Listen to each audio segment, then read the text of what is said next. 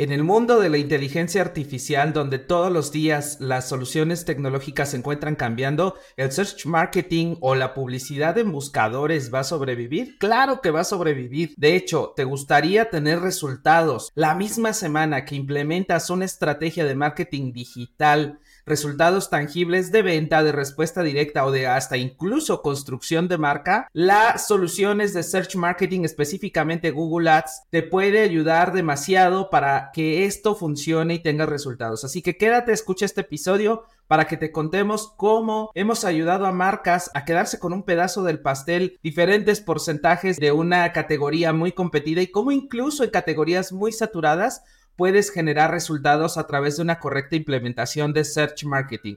Ojo, Search Marketing no es solamente Google Ads, también tiene que ver con la opción de posicionamiento orgánico o el SEO y también con la parte de los anuncios en otros buscadores. Sin embargo, hablaremos de, de, Google Ads porque en México aproximadamente entre el 95 y el 97% de las búsquedas suceden en Google. Por esta razón, hablaremos específicamente de este buscador y por qué es importante considerar el search marketing como parte fundamental de una estrategia digital que va hacia la adquisición de clientes y hacia el impulso o visibilidad de la construcción de una marca. SEO digital, tecnología, negocios, marketing online, expertos y mucho, mucho más un espacio pensado para ayudar a dueños, directores y gerentes de marca a tomar mejores decisiones. Conduce Luis Vadillo, Cristina Pineda y Fernando Mosqueda. Patrocinado por MSK.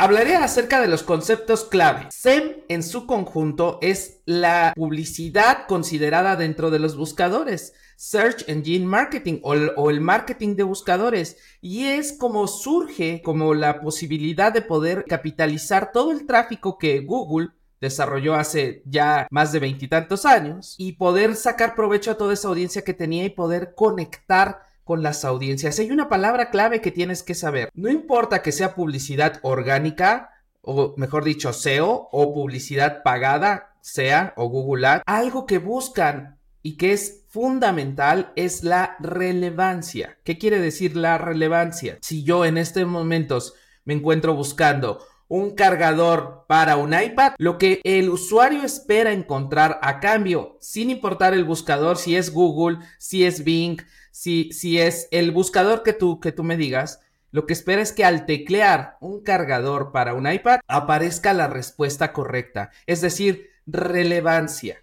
Muchas empresas han tratado de generar construcción de marca a través de, bueno, si están buscando Shakira porque están de moda sus videos, debería yo de aparecer en las primeras posiciones. No, así no funciona el search marketing. No se puede buscar un proceso de construcción de marca en buscadores, concretamente aparecer en los primeros lugares en Google, si tú no tienes nada que ver con ese resultado.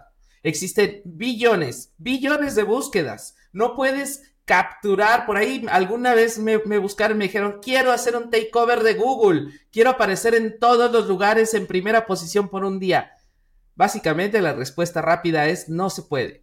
Si quieres capturar tu categoría, puedes ponerte a pensar cuáles son las palabras con las que, con las que deberías de aparecer. Y vamos a llegar a los conceptos clave. Sea por su parte, tiene que ver con anuncios, SEA, Search Engine Advertising, y tiene que ver con la parte de anuncios específicamente, les decía al comienzo de este episodio, que tiene que ver con Google Ads. Google Ads es el programa más desarrollado en México, en América Latina, en realidad en este lado de Occidente, de publicidad en buscadores. Y funciona a través de dos conceptos que tienen que ser clave. La primera parte es que vas a pagar no por aparecer, sino solamente cuando alguien esté eh, interesado en tu anuncio de texto generalmente y le dé clic o le pique a ese anuncio y se vaya a la página. Esto se llama pago por clic y solamente vas a pagar en un sistema de subasta donde juega por supuesto la competencia y muy importante también juega la relevancia, que también responde tu anuncio y que también responde la página donde los llevas a lo que el usuario está buscando. Por ejemplo, si tú buscas micrófonos para un podcast, lo que esperaría es que el anuncio dijera micrófonos para un podcast. ¿Y qué crees? Cuando te llevo a la página de resultados, a la página que está patrocinada, lo que está esperando esta, este, este Google Ads, en su caso, es que la página hable de micrófonos para podcast. No, si hablas de micrófonos en general, puede funcionar, pero te va a castigar un poco el nivel de calidad. Y ya estamos metiendo más conceptos sobre la parte de buscadores. La parte de SEA funciona a través entonces de un sistema de subasta que tiene que ver con oferta y con demanda, se paga por clic y el mejor criterio de segmentación tiene que ver con la palabra que elijas. Si yo vendo análisis de ciberseguridad para empresas, entonces yo tengo que elegir esas palabras que está buscando específicamente la audiencia que a mí me interesa. Un gran error sería utilizar la palabra seguridad. Incluso me atrevería a decir que la palabra ciberseguridad no necesariamente sería la mejor respuesta. Habría que analizar específicamente quién, que la empresa, la categoría y un poco más de, análisis a profundidad. Pero tenemos que ser muy específicos y muy concretos porque cada día los usuarios más, son más sofisticados. En el pasado alguien buscaba seminuevos en venta. Ahora ya buscan Auto Jetta 2017 versión Trendline rojo, no sé qué, en Ciudad de México con menos de 40 mil kilómetros. Se han sofisticado mucho las búsquedas. En ese sentido es importante que nosotros podamos identificar cuáles son las palabras claves más relevantes para tu segmentación. Por supuesto, también existe la posibilidad de segmentar a través de criterios geográficos. A mí me interesa una región o estar mostrándome a ciertos puntos a la redonda, me interesan ciertos días de la semana, me interesan ciertos horarios, en algunos otros no me interesa aparecer, todo depende de la configuración como tal ya en la plataforma. Existen, por supuesto, muchas ayudas ya a través del uso de inteligencia artificial tanto para la selección de las palabras clave como para la configuración directamente en plataforma. Sin embargo, los básicos consisten en entender esta relevancia en algo que yo le digo la triada mágica, en tres cosas que son fundamentales. Primero, la palabra clave. La palabra clave tiene que ser lo más sofisticada posible, lo más bien dirigida que se pueda, lo más directa, específica y concreta a tu negocio. No elijas palabras muy abiertas, también existen formas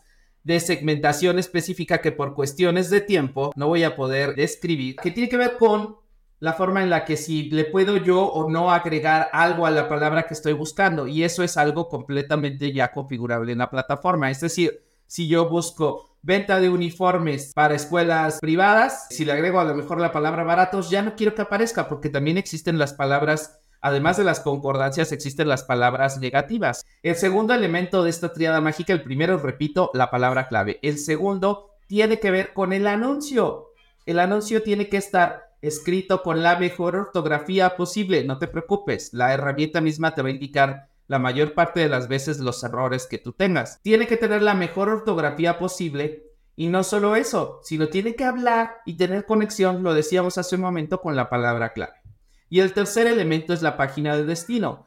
El primer punto que tienes que considerar dentro de este tercer elemento es que la página hable de lo que es la palabra clave y esté lo más estrechamente relacionada para que nos premie la plataforma con el mejor resultado posible, es decir, con el mejor nivel de calidad. Pero también esta página tiene que tener un tiempo de carga rápido, tiene que tener un contenido que sea atractivo, tiene que estar enfocado a tener un llamado a la acción. Estos tres elementos son fundamentales. Repetimos, la palabra clave, el anuncio y la página de destino. Esto para la parte de Google Ads. Aquí puedes destinar el presupuesto que tú quieras. ¿Cuánto cuesta Google Ads? ¿Cuánto cuesta el SEA? Todos decimos SEM. O, el SEA. Depende. La respuesta es depende de la categoría, depende de los competidores, depende de la ubicación geográfica. No cuesta lo mismo anunciar abogados en Nueva York que estar buscando abogados en una región en el norte de México, únicamente a lo mejor en Chihuahua. Entonces, son categorías, eh, pensar que similares, pero la competencia juega demasiado en esto. ¿Y qué también lo hace la competencia? Porque podemos tener mucha competencia, pero sus páginas son malas, sus anuncios están, están muy carentes de calidad o son malos, y también la selección de palabras clave quizás sea muy amplia. Entonces, aquí el trabajo tiene que ser en conjunto probablemente ya con un experto que te ayude a configurar, pero puedes hacer estrategias con muy poco dinero, no existe un mínimo para invertir y funciona a través, insisto, del pago por clic. Ahora, pasemos a la parte orgánica. Yo no quiero, yo no quiero pagar para aparecer. Bueno, pues tengo que decir alguna diferencia sustancial. La primera y más importante es que los resultados en, en la parte orgánica son a largo plazo. Es como una construcción de marca a lo largo del tiempo. Todos quisieran aparecer en primer lugar en Google con la búsqueda vuelos a Nueva York. ¿A quién le debería de dar el primer lugar? ¿A Viva Aerobús? ¿A Aeroméxico? ¿A Despegar? ¿A, qué aerolínea? ¿A qué agencia de viajes a la que se puso primero? ¿Debería de ser por antigüedad? Entonces cuando la gente busque música en línea, ¿debería de aparecer Spotify o no debería aparecer porque quizás de los más nuevos. No, esos criterios no funcionan así. Sí tiene que ver algo con, con la antigüedad, pero tiene que ver principalmente con dos aspectos dentro del sitio.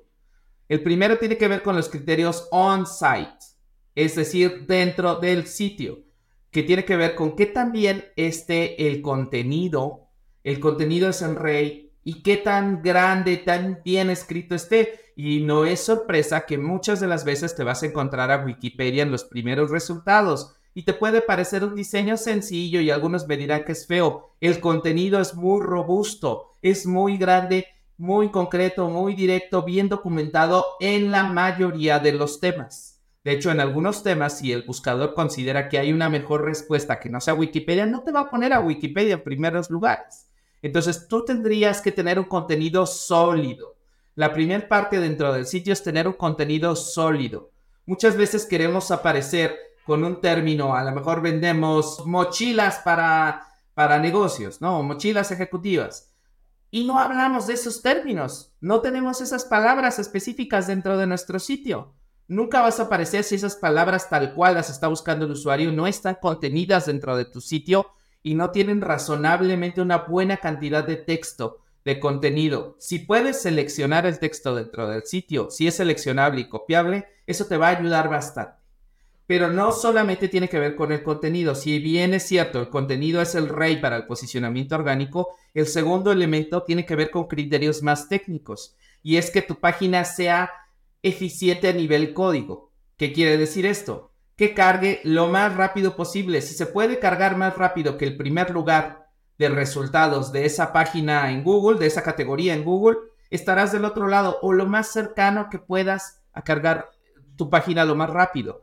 Ese código tiene que ser ligero, tiene que cargar rápido, tiene que responder de la mejor manera, se tiene que adaptar a las pantallas, es decir, se tiene que ver en celulares, se tiene que ver en tablets, se tiene que ver en computadoras, tiene que estar, digamos, con esa capacidad eh, eh, flexible para que pueda cargar rápido y de manera eficiente. Hay varios criterios a nivel código que tiene que ver con cosas muy específicas y la buena noticia es que existen herramientas para poder auditar cómo estás a nivel código y te dará recomendaciones para que puedas entregarle a un equipo técnico y puedan aplicarlas desde configuraciones en la infraestructura, en el servidor, en configuraciones a, a nivel código que pueden hacer, por ejemplo, minificar el código. ¿Qué es minificar?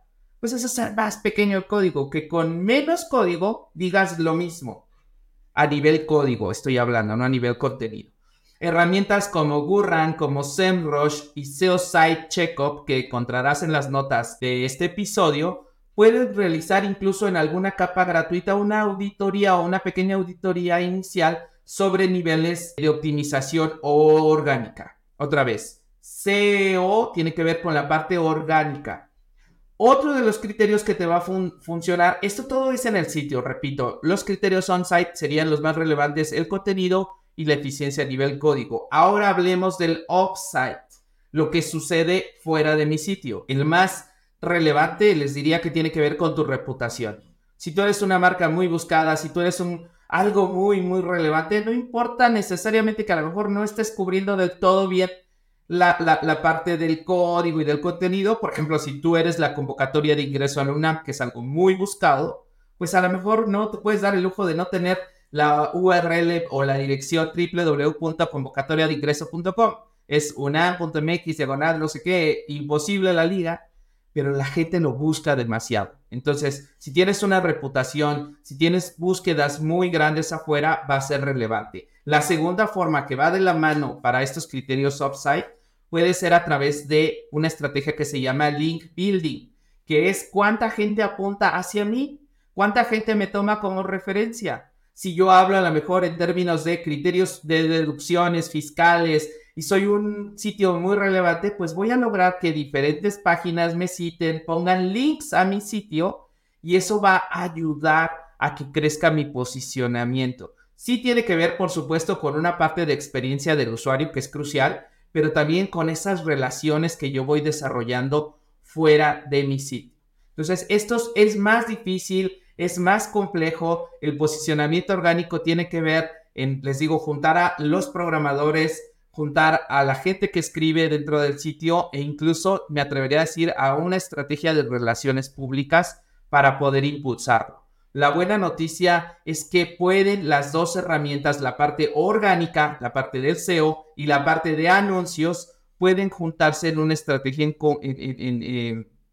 robusta, en una estrategia digital para maximizar los resultados. Empiezas a crecer como un portal y esto es algo que va a continuar. Oye, la inteligencia artificial debería o va a acabar con el uso de Google. No, porque el uso de los buscadores tiene que ver más como este esquema de ficheros, este esquema robusto de poder encontrar específicamente algo que yo necesito. Si en estos momentos yo me encuentro eh, buscando específicamente un necesito café eh, de grano em, del norte del país o del sur del país o de lo que sea, y busco muchas de las veces empresas que puedan atender esa necesidad que tengo. Eso no lo hace la inteligencia artificial. La inteligencia artificial te puede hablar sobre el café, sobre el grano, sobre las mejores regiones, pero no específicamente te dará la respuesta. Las estrategias de search marketing son fundamentales como parte de un proceso de transformación digital. Son fundamentales como una pieza clave en una estrategia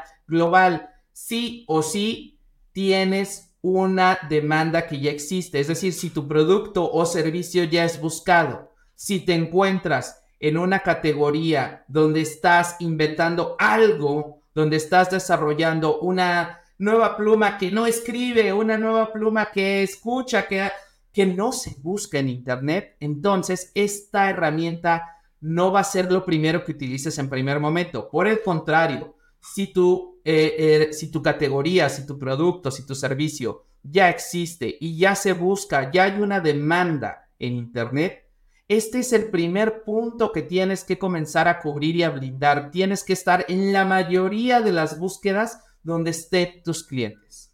Y la pregunta probablemente que venga a tu mente sería, ¿cómo saber si ya me buscan en Internet? Muy sencillo. Métete hoy a Google y escribe el producto tal cual lo buscarías tú si no conocieras a tu empresa. O tal cual buscarías a tu empresa si no supieras en dónde se encuentra. Esto va a hacer que te des cuenta incluso si ya tienes competencia, si alguien más está apostando por esas palabras clave y si verías tu espacio en este proceso de explorar y adoptar esas estrategias de search marketing.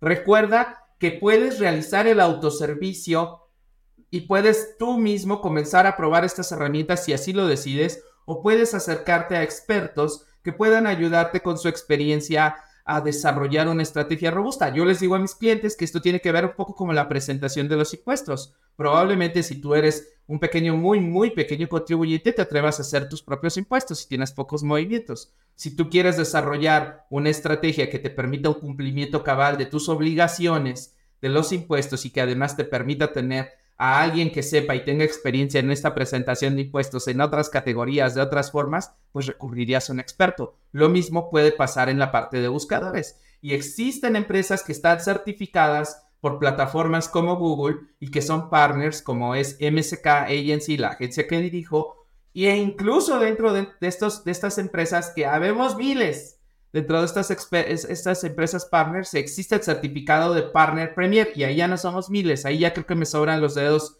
los dedos de las manos para poder contar cuántos somos los que somos expertos, por ejemplo, en el caso de México, que es donde nosotros tenemos esta certificación y estos procesos que podemos eh, garantizar que tenemos personas expertas para trabajar en tus estrategias. Si quieres conocer más sobre nosotros, recuerda que puedes escribirnos. Si quieres que hablemos de otros temas que son importantes en la transformación digital de las empresas, nos puedes escribir a seodigital.msk.agency. Esto fue todo por el episodio de hoy, amigos. Muchas gracias por escucharnos y vernos y estamos en contacto en la próxima. Yo soy Luis Vadillo y esto fue SEO Digital. SEO Digital, tecnología, negocios, marketing online, expertos y mucho, mucho más. Un espacio pensado para ayudar a dueños, directores y gerentes de marca a tomar mejores decisiones. Conduce Luis Vadillo, Cristina Pineda y Fernando Mosqueda. Patrocinado por MSK.